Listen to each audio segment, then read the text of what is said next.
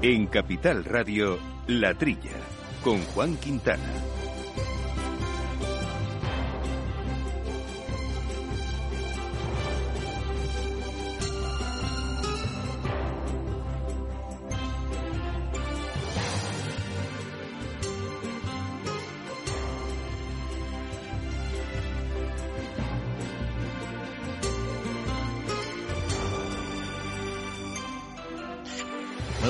Del campo y buenos días amigos del campo y de sus gentes. Bienvenidos, eh, como todas las semanas, a esta horita que tanto nos gusta compartir con todos ustedes en la que hablamos de agricultura, de ganadería, de alimentación, de asuntos agroambientales que hacemos esta semana con Miki Garay al mando de los controles técnicos y compañero aquí de dichas y de desdichas, Jaume Segales. Jaume, muy buenos días. Muy buenos días a todos.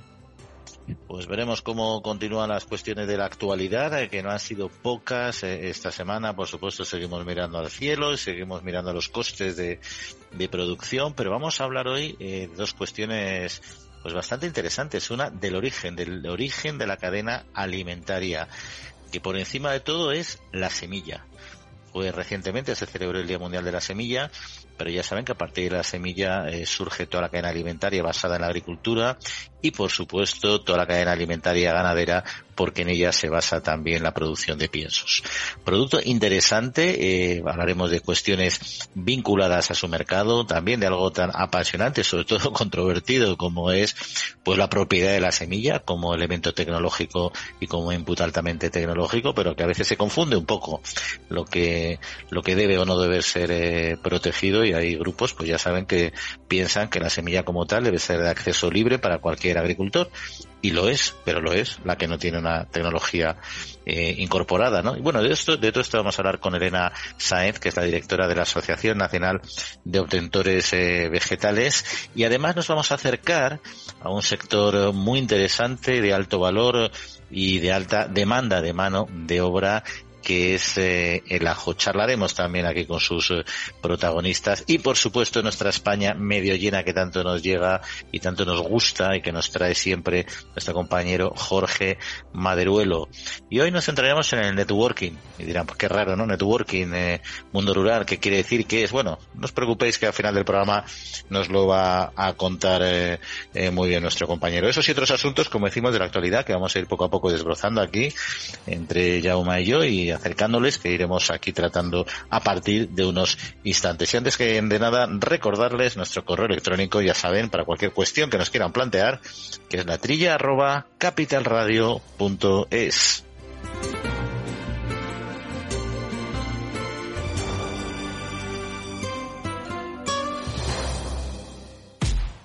En abril, Aguas Novi. El cambio climático lo ha cambiado todo y los riesgos son más y más imprevistos, como las sequías o el pedrisco. Por eso necesitas un buen seguro agrario que garantice tu tranquilidad. Y ahora es el momento de contratar tu seguro de herbáceos. Agroseguro. Trabaja sobre seguro.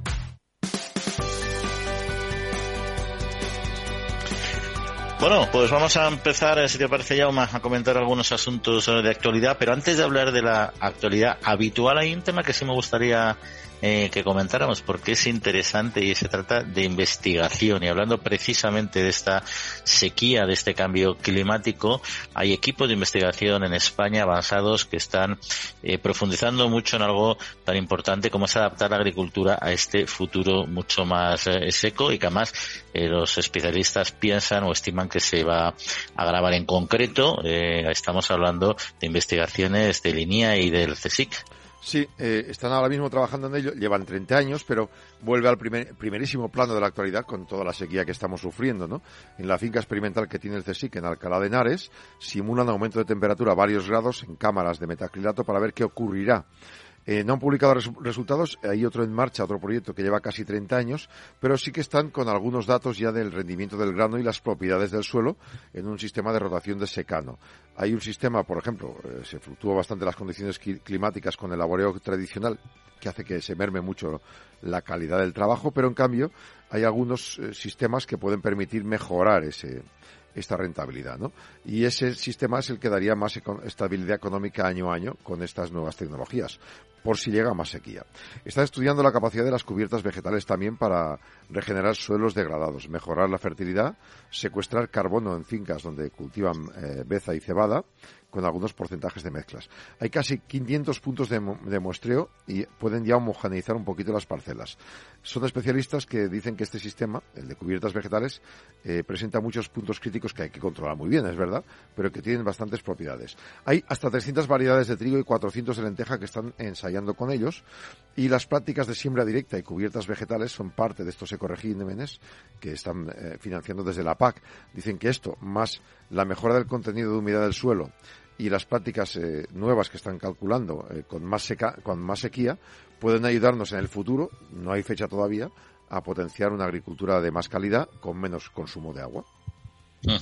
Sí, esto es una realidad y fíjate que estas investigaciones están avanzando solo en lo que es eh, la gestión del suelo, el manejo del suelo y, las técnicas, las prácticas eh, agrarias de laboreo, ¿no? Y que es importante buscar ese equilibrio y esos distintos modelos en función de los territorios, de los tipos de cultivo para conseguir utilizar menos agua. Pero se olvida, bueno, no se olvida, simplemente no es la línea de investigación que ellos desarrollan, pero una muy relevante que es la mejora, la mejora genética que hemos comentado aquí muchas veces y que más vamos a hablar en unos minutos de esa cuestión, es conseguir variedades que en sí misma, al margen de todas estas eh, tecnologías paralelas que es necesario desarrollar, variedades que en sí mismas sean más resistentes, tengan menos necesidades hídricas y por lo tanto produzcan, eh, produzcan más con menos, con menos agua. Y ahí se está avanzando también en mucho, lo que pasa es que bueno, son inversiones, son inversiones caras, en valor absoluto pueden parecer muy altas, luego comentaremos también, pero vamos, en lo que es, en lo que representa el incremento de la productividad y el valor del incremento de la productividad a nivel mundial de determinados Son muchos años y son muchos productores y lo puedes amortizar. Efectivamente, ahí es nada. Con lo cual, bueno, ahí están rompiéndose la cabeza. Nuestras latitudes es, imprescindible. Otros países están más relajados. Pero bueno, al final afecta a todos, ¿eh? porque también hay cultivos eh, simplemente que están adaptados a territorios más septentrionales, a, que a tener más agua, que no tienen por qué tener sequía, pero que la caída de, de la humedad o, del volumen de agua también les va a obligar a, adaptarse. Sobre todo no solo por el, los rendimientos del cultivo, sino por las nuevas plagas y malas hierbas que implica todo ello y que, y que, y a las que mm, generalmente los agricultores en determinada, en, su espacio no están preparados, ¿no? Son muchos cambios del clima, pero vamos, esta, esta noticia está bien. Nuestros equipos de investigación están ahí, al pie del cañón, para ayudarnos. Y luego mm, dejamos la parte de investigación y pasamos a, a la pela, a la pela, como decíamos antiguamente, al euro, a la inflación que sube el 4,1% el 4,1% en abril, aunque eso sí, los alimentos parece que suben menos que hace un año. Sí, en abril fue ocho décimas más que en marzo, eh, 4,1%. El aumento, la subida de la inflación general se debe a que el descenso de los precios de la electricidad ha sido menor que el que hubo el año pasado. Es decir, como el año pasado hubo un descenso de los precios de la energía en este mes, pues claro, no subió tanto la inflación y ahora, pues claro, ya no puede seguir de la misma manera. La subyacente, que es la que nos interesa, que tiene el índice general sin alimentos no elaborados ni productos energéticos, sí que está un poquito menos alta en abril, ha subido un 6,6%, que también es una barbaridad de momento, pero un poco menos que antes. Y la general no subía tanto desde un mes de mayo, desde el año 2022. La tasa armonizada se ha situado en el, en el 3,8% y la variación mensual 0,5%. Dicen que el efecto base, comparándonos con el mes del año pasado en el que hubo la bonificación de carburantes, hace que ahora pues no pueda seguir eh, dando unos datos tan positivos como daba hasta el último mes. La inflación comenzó en verano del 21, recordamos, por ese aumento de la demanda global de energía tras la pandemia. El dato definitivo de inflación se va a conocer el 12 de mayo, pero en cualquier caso los datos son de que siguen subiendo los precios y por lo que parece el mercado, sobre todo, no ha, no ha terminado de digerir las alzas que hubo en el año pasado. Es decir, que hay productores, agricultores, ganaderos y transportistas que todavía están perdiendo dinero respecto al año pasado y no pueden bajar los precios. Sí, nada más eh, es un dato, a ver, eh, es un, eh, es un dato malo, que aunque haya subido menos, o sea, que los alimentos hayan subido menos que hace un año, en algún momento tienen que, amortiguarse esas subidas, pero lo malo es que siguen subiendo de una manera en fin, eh, todavía yo creo que preocupante, ¿no? Porque tampoco tenemos una tendencia muy clara de, de reducción del precio, ¿no? Es verdad que también ha habido muchos, eh, eh, y está habiendo cada vez más empresarios del sector, del sector de la distribución que están aplicando políticas y, y estrategias para conseguir basta, bajar el precio de la cesta eh, de la compra y se están apuntando a este a este carro que es muy interesante. Yo creo que eso también de alguna manera se terminará se terminará notando, ¿no? Y eso es buena idea, una buena noticia, ¿no? Pero vamos, todavía estamos ahí con con las orejas del lobo viéndola ya muy muy, muy cerquita, todavía muy cerquita. Y eh, nos centramos en un productito, yo más si te parece, que es eh, el aceite, que también se ha tenido que, que reajustar de manera importante por las singularidades, singularidades y las bajas producciones de este, de este producto, o sea, por su situación coyuntural, que es bastante preocupante, ha tenido que reajustarse precisamente por esta caída de producción y también eh, del consumo como consecuencia de, de, la, de la crisis de la situación económica que vivimos. Hablamos del aceite que se reajusta, como tú dices, la caída prevista de la producción de aceite de oliva de España por la sequía y la subida de precios ha seguido un descenso de las ventas. Según la Asociación Nacional de Envasadores y Refinadores, un 23% menos de ventas que el primer trimestre del año pasado y un 14% primeros en los primeros seis meses de campaña, 14% menos. Eh, falta de producto en su momento, la única forma de reducir las ventas era por la vía de los precios, no se puede mantener cuando la producción es la mitad de la campaña anterior, 680.000 toneladas. El precio en origen del aceite de oliva no ha parado de crecer, está en 5,4 euros el litro. Eh, según los expertos, la bajada del, del 10 a 5% del del aceite, en vigor desde enero, se ha quedado en nada. Eh, y es que el mercado se está equilibrando por poca disponibilidad. Lo único que hay que esperar, dice, es que la situación se mantenga y tengamos lluvia para tranquilizarnos un poquito. Eh, los costes de producción del agricultor se los ha comido la rebaja del IVA, que ha subido un 60% los precios en origen de, este aceite. Si antes del precio de venta al público una botella era el 80% el valor del aceite y el 20% el resto, en base, cartón, etiquetado, ahora el 90% de lo que pagamos corresponde al contenido del aceite y se ha estrechado el margen en todos los otros sectores de la, de la cadena hasta que nos llega al supermercado. Con lo cual tenemos un problema serio porque algunos todavía están, como te digo, pues casi perdiendo dinero. Luego, el aceite de girasol, cuyas ventas han caído el 11% entre enero y marzo por culpa de la guerra de, Ucrania que subió el, el, precio, parece que ahora se está estabilizando. Y el impacto de la sequía se observa también en las exportaciones. Cayeron un 40% los primeros meses de este año, en enero y febrero, en comparación con el mismo periodo del año anterior. Exportaciones de aceite de oliva eran 1,1 millón de toneladas, ahora no llegaremos a 700.000. Importaciones, importamos 130.000 toneladas y podemos llegar a los 200.000 de otros años a la espera de que llegue el aceite de Portugal. Bueno, pues veremos eh, qué es lo que sucede. Sabíamos que este año lo tenía complicado el, aceite de oliva. El tema que mencionan de, del IVA eh, ha sido inevitable en casi todos los sectores. No, no, es que la reducción del IVA no haya tenido impacto, porque lo ha tenido en positivo. Eh, lo que pasa es que tampoco se podía esperar que simplemente reduciendo el IVA, de repente el tema de subida de precios eh, quedará que, que, quedará compensado, ¿no? Al final la inflación ha ido es más potente y lo que ha subido es menos los precios de lo que debiera, de lo que habrían subido si no hubiera habido esta reducción de IVA. El problema es que ha habido productos que no han entrado en esta cesta de reducción de IVA y eso se ha notado también, además productos relevantes como la carne eh, o el pescado. Y luego, bueno, la paradoja también que con los altos precios, o sea, con la crisis económica, pues la gente ha dejado de consumir aceite de oliva, pero también ha bajado, como bien decías, Jauma, el aceite de girasol, que es el sustitutivo natural de, de, del de oliva. Pero bueno, ahí está la guerra de Ucrania, ahí que por estas que circunstancias. Está, está, cambiando todo con la guerra de Ucrania, efectivamente. Mm -hmm. En fin, si te parece, Jaume, ya lo decíamos al principio con esta noticia de investigadora que se está avanzando mucho para compensar eh, y para ayudar a buscar cultivos resistentes a, a la sequía, o sea, a la situación en concreto y una de las, de las claves eh, empieza en la semilla y de eso vamos a hablar, pero va a ser en un instante. Agrobank les ofrece este espacio.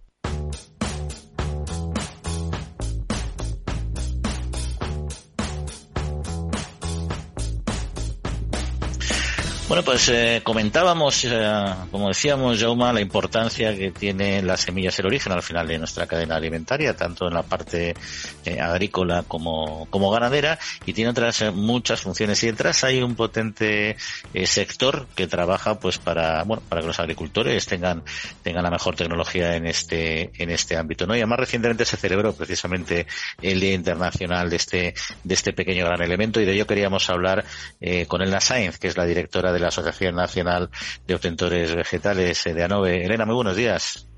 Muy buenos días, Juan. Bueno, eh, por situar un poquito a los oyentes que a lo mejor uh, no, no, tengan todavía conocimiento de este sector, ¿cuál es el objetivo de los de los mejoradores eh, vegetales? Bueno, el objetivo, el trabajo de los mejoradores es eh, investigar para obtener eh, nuevas variedades vegetales. Eh, por supuesto que aporten mejores cualidades, ¿no? Como bien has dicho, la semilla es el origen de la cadena de producción y, por tanto, pues desde el inicio se intenta también dar solución a cada uno de los problemas que se encuentran en, en cada uno de los eslabones, ¿no? En el eslabón más corto, pues tenemos a los productores y allí, pues el trabajo de los mejoradores va dirigido, pues a conseguir una mayor productividad, a conseguir eh, mejorar la eficiencia de, los recursos, produciendo más con menos. Tenemos también que incorporar resistencias eh, a las enfermedades y plagas que tienen las plantas para evitar luego tener que eh, tener que incorporar otros productos fitosanitarios o, incluso pues, que las propias plantas se puedan defender mejor, también hay otros procesos que van dirigidos a, mejorar las cualidades que tiene que tener ese producto que se va a transformar. Y ahí pues pensemos en las harinas para los panes o para las pastas o una, una remolacha que va dirigida a producción azucarera o a una algodón que va dirigido a un textil, ¿no? y luego, por supuesto, está en el punto final el, el, consumidor que lo que va pidiendo pues es cada vez una alimentación más variada a un precio asequible y que cubra también todas esas características nutricionales y organolépticas que cada vez demandan más. Y, además yo supongo que hace muchas décadas, antes de que esta industria tuviera la pujanza que tiene, pues los circuitos comerciales serían mucho más cortos, ¿no? Porque yo estoy pensando en el tomate, que es el típico producto que nos viene a todos a la cabeza y como de perecedero puede llegar a ser incluso de frágil, ¿no? A la hora de, de transportarlo a veces en enormes distancias. Claro, ese es otro eslabón que me salta un poco para abreviar, pero claro, hay productos que, que requieren una, unas determinadas características para que puedan aumentar, alargar esa vida eh, de transporte, ¿no? También hay un elemento que es el desperdicio alimentario, ¿no? Tenemos que intentar que las, los productos que obtenemos pues duren frescos más tiempo en las mejores condiciones posibles y evitar así también desperdicio alimentario, ¿no? Como tú dices, un tomate que se está produciendo hoy en Almería y que a lo mejor va a tener que aguantar eh, cinco o seis días de, transporte hasta el destino final, hasta que llega el lineal, pues tiene que ser con las mejores condiciones, ¿no? O los tomates que antes eh, comíamos solamente durante una época del año y ahora tenemos tomate que que ya es de por sí natural, ¿no? Pero el tomate era un producto de temporada. Ahora disponemos de él durante todo el año y además hay variedades que las metes en la nevera y puedes estar 14, 15, 20 días con el tomate en unas condiciones muy buenas, ¿no? Y, luego, la, y luego eh, hablando de tomate precisamente, eh, la mejora vegetal lo que ha conseguido también es aumentar muchísimo la, la productividad, que eso hay gente que dice no le gusta porque se aumenta la productividad, pues es que no son tan buenos. Bueno, yo creo que ahí eso es súper relativo, ¿no? Pero el hecho es que podemos tener y acceder a, mucho más eh, producto, ¿no? Claro, efectivamente. Mira, ha habido un, estudio que, ha hecho el Instituto Cerdá, donde bueno, se han estudiado cuatro productos, uno de ellos es el tomate, y uno de los datos que se ha constatado es que en el caso del tomate la productividad del tomate en los últimos 50 años se ha aumentado cerca de un 300%. ¿eh? Eso, bueno, pues al final estamos también siendo más sostenibles con el medio ambiente porque estamos produciendo mucho más en, menos, con menos recursos. También le estamos dando sostenibilidad a nuestro tejido productivo. ¿eh? Y, bueno, pues sobre todo eh, también diversificando, porque un dato que, por ejemplo, no, no es muy conocido es que hoy un agricultor español tiene posibilidad de optar entre más de 800 variedades distintas de tomate de, de distintos tipos, ¿no?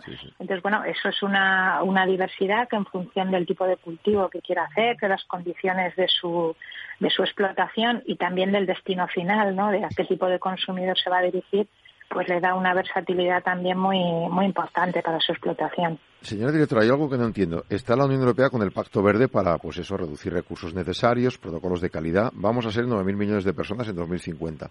¿Por qué se tarda tanto en autorizar o en, o en permitir que se pongan en marcha proyectos como estos, que además para ustedes son muy costosos, porque la investigación imagino que hasta que llega la semilla perfecta hace falta tiempo y dinero. ¿Por qué no se agilizan más los otros trámites? Bueno, es que realmente obtener, llegar a, obtener una variedad y ponerla en mercado, como bien dices, son entre, dependiendo de los cultivos, ¿no? Si son perennes más, pero más o menos 12, 15 años, ¿no? De desde el desarrollo hasta la puesta en mercado, ¿no? Realmente lo que es el proceso de registro de la variedad, mm, dependiendo de la especie, pueden ser dos, tres años, ¿no? Porque tienes que demostrar eh, que esa variedad es diferente, es estable, es homogénea, ¿no? Y luego que aporta una serie de ventajas. No es un proceso hasta subir al registro. Donde nos encontramos con el verdadero problema o digamos la trampa que se está haciendo la Unión Europea con el Pacto Verde es que eh, nos pide acelerar muchísimo la innovación, pero luego no nos permite aprovechar toda la tecnología o toda la ciencia disponible, ¿no? Sabéis que ahora está en proceso de revisión eh, la regulación de la edición genética, que es una, bueno, pues una, un avance científico que nos permite acortar mucho el proceso de, mejora, eh, reducir esos 12 años a lo mejor apenas 3, 4 y reducir, por tanto, también mucho los costes. Sin embargo, la Unión Europea ahí está siendo un poco, eh, no sé cómo decirte, cobarde a la hora de enfrentarse a la opinión pública porque están tratando de asociar edición genética con transgénesis, no es así. Pero bueno, es cierto que es un debate social complicado y ahí pues la Comisión Europea no acaba de ser lo suficientemente eh, digamos decidida como para impulsar la innovación para conseguir alcanzar esos retos en el plazo tan corto que nos han dado. Pero el trabajo genético se ha utilizado para fármacos, incluso para las medicinas contra el COVID, ¿no? Si no fuera por ello estaríamos muertos la mitad de la población. Efectivamente, pero no sabemos por qué. Es una cuestión que cuando asocias la tecnología o la ciencia a la producción de alimentos, pues parece que es algo que no que, va contra natura, ¿no? Dicen que cómo van a comer algo que esté manipulado, cuando, bueno, pues como acabas de decir, todos nos hemos vacunado y son vacunas que se han hecho por, por tecnología CRISPR, muchas de ellas, ¿no? Y, y la insulina es un organismo modificado genéticamente. Hay un poco de hipocresía en la sociedad, ¿no? Entonces, como parece que todo lo que es natural, lo que es local, parece que es mejor que lo que proviene de un, de un proceso de avance científico, ¿no? Pero esto en la, en la alimentación tenemos que asumir que es así. Y, hablando, Elena, de otra cuestión que quizá se puede interpretar también en ese concepto de, hipocresía, eh, efectivamente producir una, una, una, variedad nueva entre 10 y 12 años, los 3 millones de euros, eh, pero aún así hay un cierto movimiento, eh, de, de, colectivos que plantean que, que las semillas eh, es el origen de, la vida, como decís, y de todo el proceso alimentario, que no pueden pertenecer a las industrias, que tienen que ser gratuitas, libres para los agricultores, que son los responsables de producir alimentos, bla, bla, bla, ¿no? Ahí yo no sé si hay un, también un malentendimiento de, de lo que implica la tecnología y la gente piensa que una semilla es simplemente vida y no tiene tecnología detrás, porque es una petición que en otros sectores, cuando hay esa innovación tecnológica, y ningún, todo el mundo entiende que tiene que haber unos periodos, unos royalties, unos, unos, ah, un, un coste que tiene que pagar, un precio que tiene que pagar quien quiere utilizar esa tecnología, quien no, no, por supuesto, ¿no?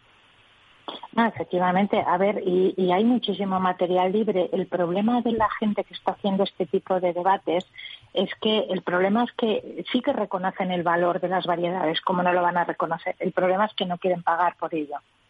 Entonces nosotros les decimos, mira, en el caso de los trigos, que sabes que ha sido muy cuestionado el tema del reempleo, ¿no? De los por parte de los agricultores, de la semilla que han producido, decimos, oye, tienes a tu disposición cientos de variedades de trigo que puedes usar, eso sí, de variedades muy antiguas que no tienen los rendimientos que tienen ahora. Pero claro, si quieres usar la mejor tecnología, la última, yo siempre les digo, mira, esto es una carrera, puedes ir en bicicleta o puedes ir en avión, pero si vas en avión tienes que pagar el billete. Mm.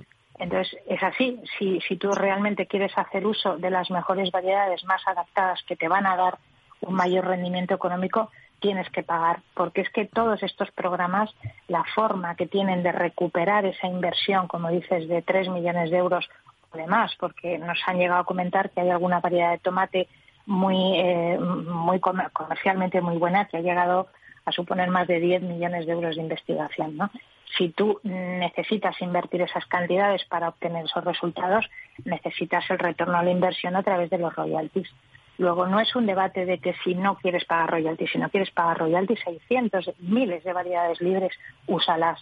Pero si quieres aprovecharte de la mejor tecnología y de verdad ser respetuoso con el medio ambiente, porque vas a producir más con menos, con menos fitosanitarios y de una forma más eficaz, entonces tendrás que reconocer que la tecnología te tiene que ayudar.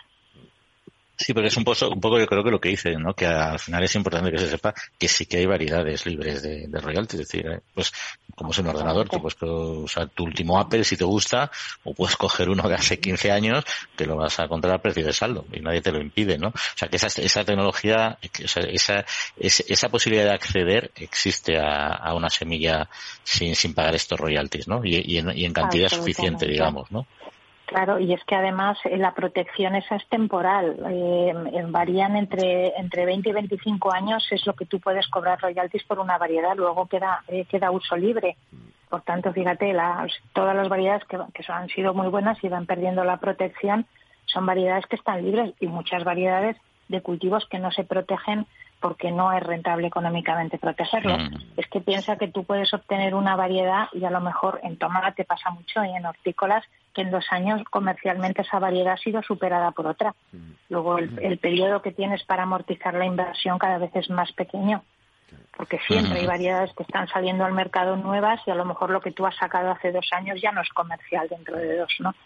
Entonces, bueno, es tan, tan rápida la carrera de la innovación que necesitas necesitas tener esa rentabilidad, sino, bueno, la solución es dejas los 60, más de 60, 67 centros que hay en España de investigación, o si aquí no hay un retorno, se irán a invertir a otros países donde sí reconocen ese valor a la investigación. ¿Es Europa una de las zonas donde más se reconoce y más se puede utilizar este tipo de semillas o hay otros, otras zonas de otros continentes donde, donde apuestan más por ello? Bueno, eh, depende un poco los cultivos, ¿no? Yo te diría que Europa, bueno, sí hay una, tenemos la oficina comunitaria de variedades vegetales donde hay registradas más de 75.000 variedades desde hace, parece que son los últimos 20-25 años. Es, pero esto es algo a nivel mundial. La UPOC, que es la Unión de la Protección de las Asociaciones Vegetales, tiene ámbito mundial. ¿eh? Mm. Luego hay países donde el respeto a, a los derechos de propiedad intelectual están más o menos avanzados pues más o menos fácil ejercer los derechos, ¿no? Pero es, es a nivel global, no sé, te, puedo decir más de ciento y pico países que están, están dentro de la de la Unión de Protección de Obtenciones Vegetales, ¿no? Ya son muy poquitos los que están fuera de esta de esta organización. Elena Sáenz, directora de ANOVE. Pues Elena, muchas gracias como siempre por atendernos. Y nada, estaremos esperando el próximo Día Mundial, el año que viene. Y a ver que si seguimos avanzando en tecnología, sobre todo para, para encontrar estas variedades eh, resistentes cuanto más sea posible a la escasez de agua que tanto necesitamos. Muchísimas gracias. Muchas gracias a vosotros. Buenos días. Agrobank les ha ofrecido este espacio.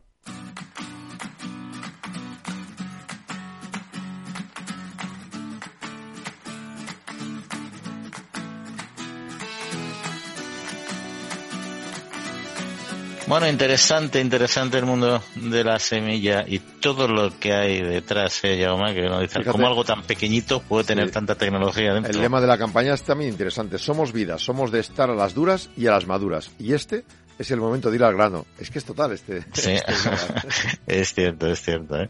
Es que, te digo, fíjate, yo cuando hablamos de trazabilidad, que se habla mucho de trazabilidad en alimentación y en la cadena de valor y todo lo que hace la administración para conseguir que haya una transparencia en toda la cadena, a veces se olvidan que la trazabilidad, bueno, y de hecho se olvidan cuando, cuando la ICA está hablando de estos temas, de que el origen de la cadena no es el agricultor, es que es la semilla, o sea, no es el producto del agricultor y a, a, partir de ahí lo que sale del campo hay que seguirlo hasta el lineal. Hay que hacer la trazabilidad desde la semilla. Y eso es muy relevante porque es verdad que hay mucho fraude en el mundo de la semilla, hay mucha cada vez menos afortunadamente, pero todavía hay personas que intentan utilizar esta semilla mm. sin, eh, sin, sin, seguir los procedimientos adecuados y sin pagar lo correspondiente. Y en esa cadena alimentaria se olvida la semilla, que es que es el origen. Yo ahí siempre digo que nos falta el, el primer eslabón. Pero bueno, que seguiremos cada uno, cada uno a lo suyo. Y lo nuestro es comentar otras noticias, Llama, por ejemplo, el decálogo, un decálogo para apoyar la agricultura eh, familiar. Y esto lo han desarrollado un, un, grupo amplio de organizaciones relacionadas con el sector agroalimentario, en concreto en España, que bueno, es un plan de acción para apoyar a la agricultura eh, familiar, que no siempre es fácil que se mantenga en el contexto actual y el modelo agrario que tenemos eh, en Europa. Sí, han hablado con el Ministerio y han debatido sobre el papel presente y futuro del modelo familiar. En España, el 93,5% de todas las explotaciones agrarias son familiares, según, eh, por ejemplo, el sindicato UPA. El plan de acción promueve compromisos eh, políticos para generar un entorno normativo jurídico que puedan subsistir. El decálogo empieza pidiendo promoción de un debate nacional y un pacto de Estado. Luego, eh, la creación de un observatorio de agricultura familiar con departamentos gubernamentales. En tercer lugar, cambios legislativos que ayuden la equidad de género, por ejemplo, en todas sus dimensiones. El cuarto punto del decálogo, compromiso de Estado para reconocer e impulsar efectivamente las funciones de la agricultura familiar en la estrategia frente al reto demográfico en zonas rurales. La número cinco, promoción de asociaciones, cooperativas y otras entidades locales. En el número seis, implementación efectiva de una ley de cadena alimentaria eh, el séptimo, que se simplifiquen los trámites administrativos para inversiones. La octava medida, fortalecer la resiliencia de la agricultura familiar ante el cambio climático. Y después tenemos ya la novena, que es necesidad de la agricultura familiar que haya agenda de investigación. Y la última, que se lleve a cabo una campaña de comunicación sostenida. Como resultado de estas diez medidas, creen que se conseguiría un mayor de acciones a desarrollar y el sector tendría bastantes objetivos que podría conseguir. Sí, lo que pasa es que es agricultura familiar, porque, bueno, intuitivamente piensa que es pues una pequeña tierra cultivada por, por, la, por matrimonio, por algunos hijos, etcétera, ¿no? Pero no sé, una agricultura familiar. A ver, cuando hablas con la Asociación de Empresa Familiar, hay desde pymes hasta, eh, pues, no sé, el Grupo Planeta, para entendernos, ¿no? Que es una familia, la, mayoría de acciones, ¿no? A, eso voy, que es que hay, explota, hay explotaciones agrícolas que son familiares y otra cosa o sea, no quiere decir que todo el trabajo lo hagan ellos, también contratan evidentemente gente porque son grandes, ¿no? Pero bueno, si nos ceñimos a lo que yo entiendo que se quiere trasladar como agricultura familiar, que es aquella, bueno, efectivamente, las pequeñas explotaciones y tal, bueno, yo creo que sí que juegan un papel relevante en, nuestra estructura socioeconómica. El, el, problema que tiene es que a veces eh, no les es tan fácil ser, eh, ser viables por economía de escala en muchísimos casos, ¿no? Y bueno, ahí yo creo que más que que forzar eh, su desarrollo eh, o, ver con naturalidad que vayan desapareciendo y vayan siendo absorbidas por las grandes, lo que sí que es cierto es que en un país, por ejemplo, como España, con un territorio tan amplio, con tanto problema de despoblamiento, sí que tiene que haber políticas públicas que fomenten y apoyen e incentiven el que haya esta agricultura familiar y esta ganadería familiar. Pero inevitablemente eso implica un coste coste público e implica un objetivo que no sea económico, más allá de, de, la viabilidad, que social. tendrán mucho menos. Claro, social, al final están desempeñando una función. Fijar población en el territorio y todas esas cosas y población y mantener el, el medio ambiente, que tiene una función medioambiental muy relevante. Y al final, si no, toda la compensación y, las medidas correctoras que se van a derivar en un futuro de un medio rural abandonado posiblemente sean mucho más costosas que incentivar este, este tipo de, producciones. Pero bueno, veremos eh, cómo queda el asunto. Y así te parece también, pues bueno, para un, aviso a navegantes, si es que se amplía el 30 de mayo el plazo para solicitar la incorporación a medidas medioambientales y climáticas de la política eh, agraria común. Sí, porque claro, dicen los, eh, expertos y bueno, pues los, los, las asociaciones que claro, había unas complicaciones de partida en las novedades que incorporaba la campaña y luego está pues todo el tema de la, sequía y todo lo que está ocurriendo ahora, que claro, es muy difícil que los técnicos de las organizaciones provinciales pues puedan tener el dato exacto, ¿no? Entonces lo que están pidiendo es precisamente esto, ¿no? Que, que se, pueda eh, prolongar hasta el día 31 de mayo y que las asociaciones puedan ayudar a los, a los que lo necesitan. Hay varias ayudas, cultivos agroindustriales sostenibles, aprovechamiento forrajero extensivo con pastoreo, ganado ovino o caprino, gestión superficies eh, forrajeras pastables, apicultura para mejorar la biodiversidad, agroecosistemas extensivos en secano, introducción de cultivos minoritarios, cultivos permanentes en paisajes singulares, abonado orgánico, agricultura ecológica y mantenimiento de razas autóctonas puras en peligros de extinción. Todo esto, pues les prorrogan hasta el 31 de mayo la petición de subvenciones. Pues ahí está el dato. Hasta el 31 de mayo, para quien todavía tenga necesidad de, hacer esta solicitud, no se le pase el plazo.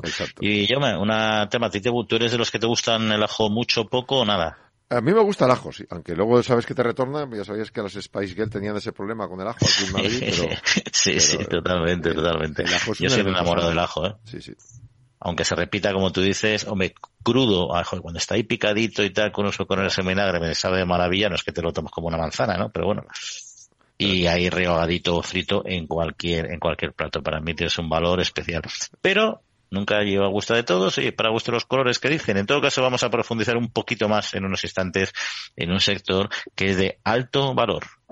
En Agrobank queremos ayudarte con los trámites de la PAC o anticipándote las ayudas cuando lo necesites.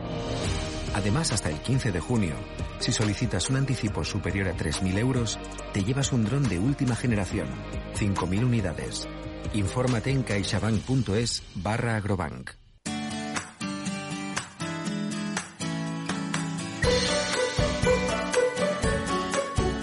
La Trilla, con Juan Quintana, Capital Radio.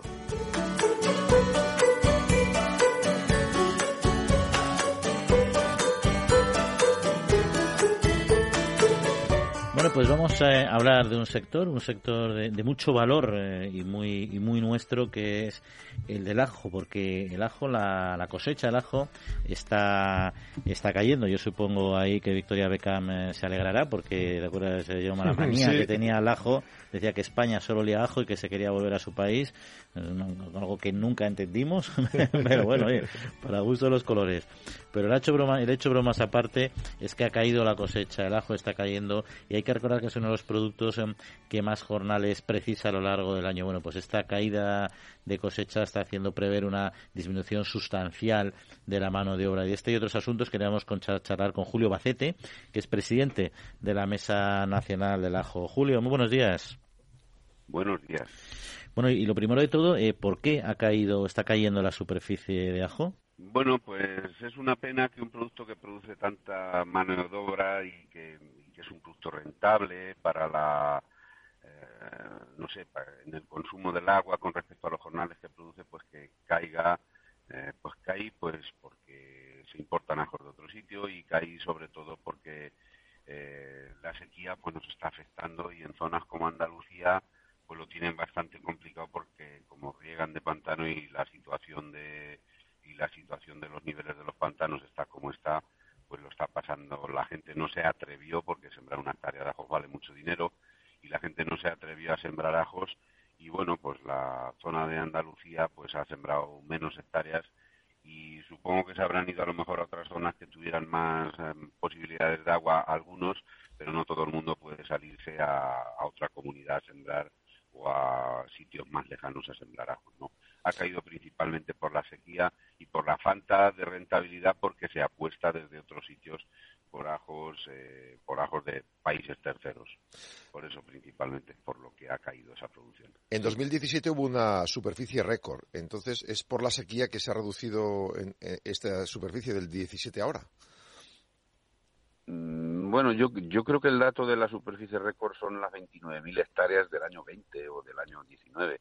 Pero bueno, sí, hemos llegado a tener cerca de las 30.000 hectáreas y esas, esa superficie se ha ido reduciendo por la sequía y por la falta de rentabilidad, porque sembrar una hectárea de ajos vale mucho dinero y en el momento en que no tiene los precios que tiene que tener, pues la gente no lo tiene tan claro de, de apostar por, por gastarse 10 o 12 mil euros en una hectárea y luego recoger eh, eh, desde pérdidas a recoger mil o mil quinientos euros por una en, una hectárea. Eso te juegas mucho dinero para luego no tener una rentabilidad como se pueda tener en otros cultivos o por lo menos menos riesgo, ¿no?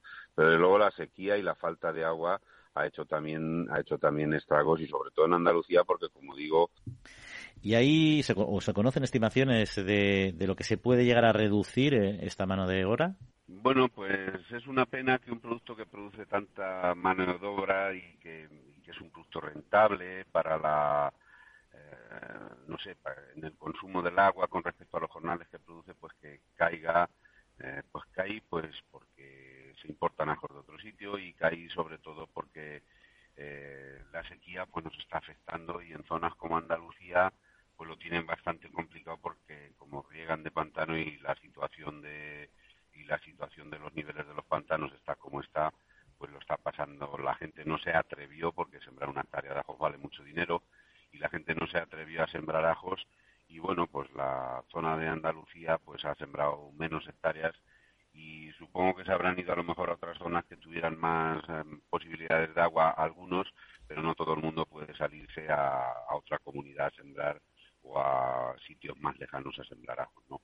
Ha caído principalmente por la sequía y por la falta de rentabilidad porque se apuesta desde otros sitios por ajos, eh, por ajos de países terceros.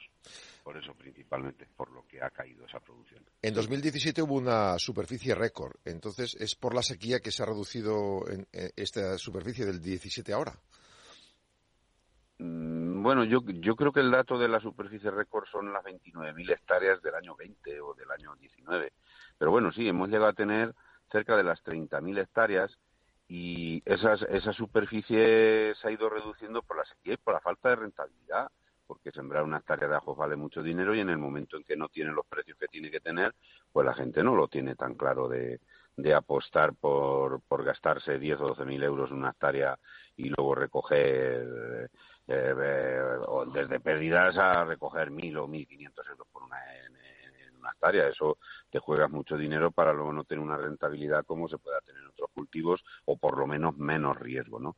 Pero luego la sequía y la falta de agua ha hecho también ha hecho también estragos y sobre todo en Andalucía porque como digo sí Julio qué puede qué puede suponer para estos eh, territorios pues hombre si las plantaciones se reducen a la mitad eh, la mano de obra se reducirá a la mitad también estamos teniendo problemas con el tema de la mano de obra a la, a la hora del a la hora del corte, porque eh, porque a la hora de, cortar los ajos no hay disponibilidad de tanta ni cuanta gente, ¿no? Se está mecanizando el cultivo, la mecanización pues está en una fase, digamos, de de o sea, de aprendizaje de la mecanización, digamos, no sé cómo no sé cómo, de, cómo decirlo, ¿no? La mecanización está llegando, pero no llega tampoco eh, no nos termina de convencer del todo, ¿no? Pero bueno, está llegando y nos estamos adaptando a la, a la mecanización porque mano de obra falta. Pero la mano de obra, que es la pregunta que, que, usted me hacía, pues está, si se reduce a la mitad, pues se reducirá a la mitad o incluso menos de, lo que estábamos acostumbrados a, a, dar de mano de obra. Mm. ¿En qué zonas se puede notar más este problema? Pues en Andalucía. En Andalucía es donde más se puede notar porque es donde mayor reducción ha habido de, cosecha. Hay, mm, hay comunidades que se igualan o crecen un poco, comunidades como, como Castilla-León, como Extremadura, pues están igual o, quizás con un ligero crecimiento, muy ligero, pero vamos, más o menos igual. Y donde eh, en Castilla-La Mancha ha habido una reducción de, de un 10-15%, calculamos más o menos, incluso alrededor entre el 15 y el 20%, y en Andalucía es donde más, donde está entre un 40 y un 50%, sí. Donde más se ha notado es en Andalucía. Sí, desde el sector, ¿qué, medidas demandáis tanto para el ajo fresco como para el congelado, bueno, y también para otros formatos que puedan entrar en nuestras fronteras? Vigilancia y exigir a lo que viene de fuera lo mismo que nos exigen a nosotros. ¿eh? Lo, que no, lo que no me pueden hacer es prohibir un herbicida que lo están echando en el sitio donde están importando eh, el producto. No se pueden prohibir los transgénicos en Europa e importar grano transgénico de todos los países del mundo. Mm. Y además habrá que entrar en lo que está haciendo todo el mundo. Porque lo que no podemos ser es ser los exquisitos, los más exquisitos del mundo, que nosotros vamos a salvar el mundo. Nosotros lo que vamos a hacer es atentar contra la producción y cuando uno atenta contra su propia despensa se va a quedar sin comer o le va a costar bastante dinero comer y eso es lo que están eh, haciendo aquí, ¿no? Lo que exigimos es que se que se que se pida lo mismo a los demás y como no van a poder cumplir, pues tendrán que abrirla, pues, eh, tendrán que volver a repensar toda esta toda esta historia las que no quieren eh, arrastrar, ¿no? Yo creo que se tiene que repensar un poco esto. ¿eh? Esto no, esto no, esto no va bien. No, no nos gusta a los agricultores. ¿Qué respuesta les dan desde Bruselas o desde nuestro propio gobierno?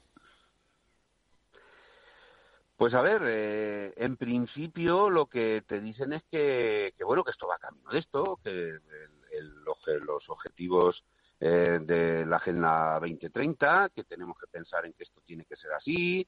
En fin, nos quieren convencer y acostumbrar a que no hay otra salida.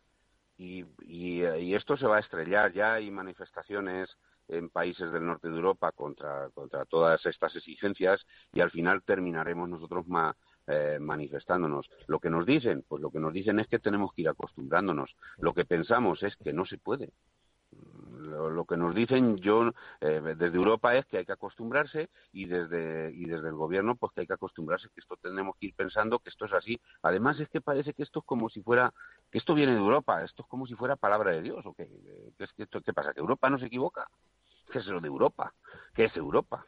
A ver lo que nos dicen es eso. Yo de verdad si yo no puedo no puedo tener un herbicida a mi disposición para poder matar la mala hierba, ¿eh? La hierba se va a comer los ajos ¿eh? y no voy a producir los kilos que tengo que producir para dejar el producto barato. Y si se me hace imposible eh, porque lo traen de otro país, pues abandonaré. Si encima no tengo fungicidas para salvar la enfermedad que me viene por unas lluvias o por lo que sea, pues más de lo mismo. Esto es una situación un poco es una situación un poco desesperante y lo que no nos sentimos eh, valorados ni acompañados. Las normativas, las normativas a las que nos acostumbran, que hemos tratado de cumplir hasta aquí siempre, ¿no? Pero esta última, esta última proposición de, del ambientalismo salvaje, esto no, esto no nos cuadra, no nos cuadra para nada, es así. Bueno, pues muy interesante todo lo que nos has eh, contado, Julio, y las explicaciones. Julio Bacete, presidente de la Mesa Nacional del Ajo, pues muchas gracias por estar con nosotros eh, y sobre todo que tengáis suerte. Quizá no la necesitéis porque sois muy profesionales, pero nunca viene, viene de más. Eh, gracias por atender nuestra llamada. Un saludo. Gracias, gracias a vosotros por darme la oportunidad de hablar y suerte también.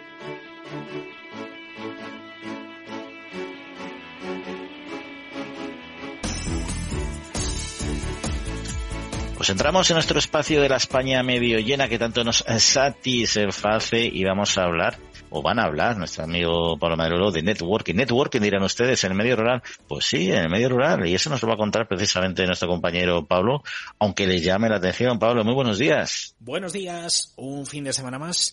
Llegamos desde la España medio llena, como decíais, cargados con historias inspiradoras que nos ayudan a visibilizar el potencial del medio rural de nuestro país desde aquí, desde La Trilla, en Capital Radio. Eh, hoy os voy a presentar a Alfonso. Alfonso está recorriendo el medio rural rural, especialmente en Castilla y León, para dar nociones básicas de networking. ¿Qué es el networking?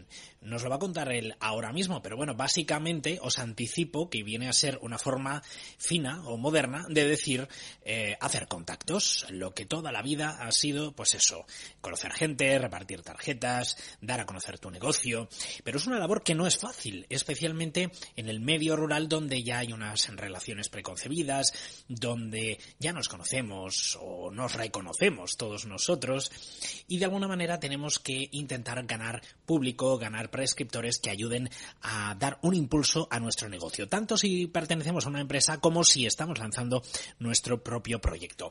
Alfonso nos va a contar las claves del networking en el medio rural y vamos a charlar con él sobre algunas de las cuestiones que hay que tener en cuenta.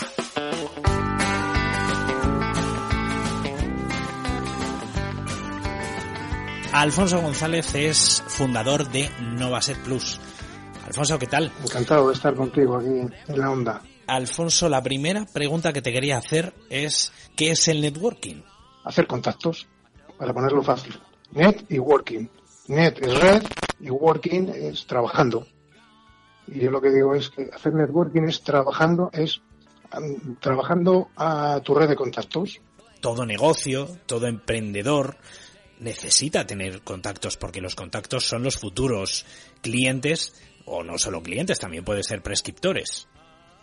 Perfecto, Pablo. Me alegra de que lo digas así.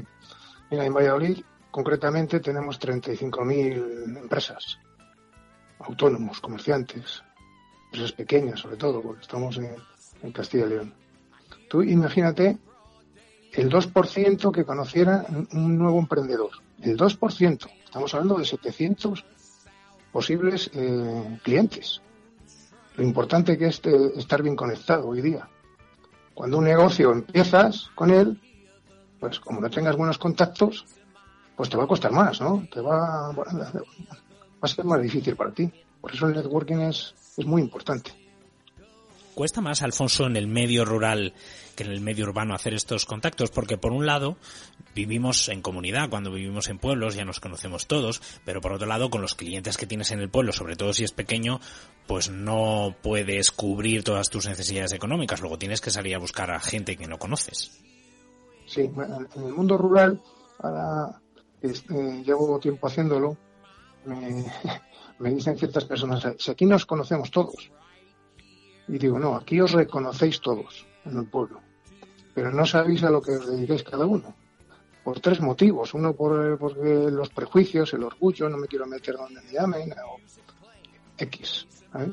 Entonces, yo me he encontrado haciendo networking en los pueblos de dos personas que se conocían desde niños y uno le estaba comprando a un proveedor que estaba en Cataluña cuando lo hacía su amigo de, la infancia y no lo sabía. ¿Cómo es eso?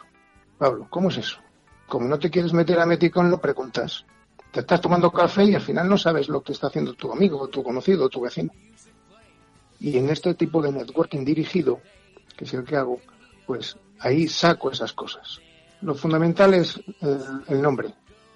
Muchas veces estamos eh, tan preocupados de lo que vamos a decir a continuación ensayando lo que tienes que decir, que, no te acuerdas del nombre que te dijo la persona que acabas de conocer. Entonces, hacemos actividades dinámicas para que recordemos el nombre.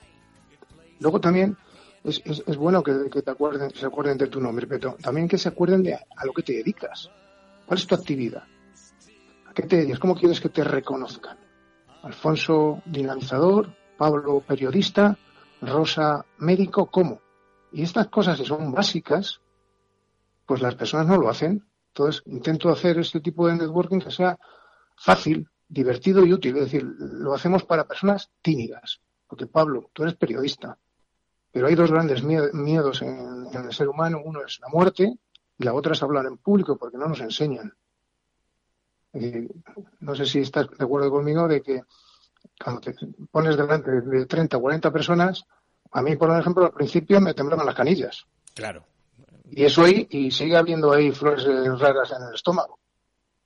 Entonces, todas estas cosas hay que hacerlas para personas tímidas. No exponer a nadie, porque si expones a alguien, luego no vuelve. Muchas veces, Alfonso, queremos eh, lanzar tantos mensajes cuando tenemos a alguien delante que yo pienso que le abrumamos, ¿no? O sea que yo creo que también nos tienen que recordar, tienen que saber quiénes somos, qué es lo que hacemos, pero es importante que centremos un poco el tiro, ¿no? Sí, por eso las actividades en, grupo, tú piensas que el, cerebro es un órgano social, que aprende mejor cuando está junto con otras personas. Eh, lo, que lo que tenemos que hacer es actividades, juegos, para que todo eso quede, esas emociones, para que recuerden la emoción, no recuerden las palabras. Recuerden que se han sentido a gusto, se han divertido y han aprendido algo. No, no, de, no del formador, no del dinamizador, sino de los otros participantes que es uno de los motivos fundamentales de participar en un networking, aprender de los demás. Es decir, yo digo que hay cinco grandes motivos. Uno es este, aprender de los demás. Otro que es saludable, porque si tú estás relacionándote con las personas, eh, lo dicen los expertos, no lo digo yo, que es bueno para la salud. Segundo, el tercero es divertido, porque te lo pasas bien. Aumentas tu red de contactos y exploras nuevas oportunidades. Esto es como una caja de bombones, Pablo no sabes mm, qué bombón te va a tocar. Pues ahí tú vas a un networking y la mayoría de las veces no sabes qué personas van a ir. Con lo cual, hay oportunidades. ¿Qué dice la gente cuando le cuentas todas estas cosas? ¿Son receptivos? ¿Aprenden? Eh, ¿Te dan las gracias por, por abrirles todo esto? Eh, ¿O todavía son algo escépticos? Eh, y, yo, yo, llevo 10 años haciendo esto. Y si llevo 10 años haciendo esto es porque cuando terminan las personas y me dan un abrazo, me meten energía que no veas. si yo lo hago una, dos, diez años muchas veces y veo que no sirve para nada, pues no lo volveré a haber hecho. Pero cuando termina la sesión, estamos tomándonos un, vino y, la gente te abraza y te da las gracias y, te llama luego por teléfono y demás, pues tú fíjate, ponte en mi lugar. Para mí, eso es la, la mejor medicina natural que puedo tener. Mejor que las pastillas digamos que es el equivalente a sembrar, ¿no? Eh, tú ese día siembras, pero, pero para recoger lo que has sembrado, pues para, para, que para no ir a un networking de los míos, estás utilizando palabras que yo utilizo constantemente. Has hecho los deberes. He hecho los deberes. Hay tres tipos de networking, de personas que van a los networking. Está el cazador, que va con las tarjetas como si fuese disparando. Hola, buenas, estaba mi tarjeta, hola, buenas, estaba... que yo eso no lo dejo hacer, evidentemente por la dinámica que hago es imposible que lo puedan hacer. Luego está el, pescador, el que da la, la, tarjeta y se vende muy bien y espera con la caña a ver si pesca. Y luego está el sembrador, ¿qué dices tú? El sembrador, ¿qué hace un buen agricultor? Ahora prepara la tierra, la abona, la siembra, la, la, la, riega, quita las hierbas. Bueno, pues la persona que va a sembrar, pues puede recoger frutos, pero un árbol, ¿cuánto tiempo da sus frutos si le siembras? ¿Al día siguiente o dos, tres, cuatro, siete años? Tenemos que tener paciencia. Alfonso, como tú dices, he hecho los deberes, he visto tu Instagram, pero me gustaría que nos dejases, bueno, pues la forma de contactarte por si em, algún ayuntamiento eh, de alguna de alguna localidad o, algún eh, privado, pues está buscando, pues alguien que les ayude a difundir sobre networking, hacer estas jornadas, estos encuentros y cómo pueden dar contigo. Pues mira, fácil, arroba Alfonso Novaset, arroba Alfonso Novaset. Y ahí podéis contactar en Instagram. Evidentemente, si me metéis en la página web de Novaset Plus, está mi correo y mi teléfono, que cualquiera me puede llamar y, preguntarme lo que, las dudas que tenga. Alfonso, pues hemos tomado buena nota de ello. Gracias por, por habernos hecho un hueco y por habernoslo contado en primera persona. Y ahora, pues a aplicarlo. Es lo que nos queda. Ahora, Ahora espero verte en alguno. Compañeros, pues espero que os haya sido útil y que apliquéis estas y otras herramientas para vuestro networking particular. De momento, aquí lo dejamos. Nos encontramos en unos días, como siempre, con más historias del medio rural aquí en la trilla. Buen fin de semana.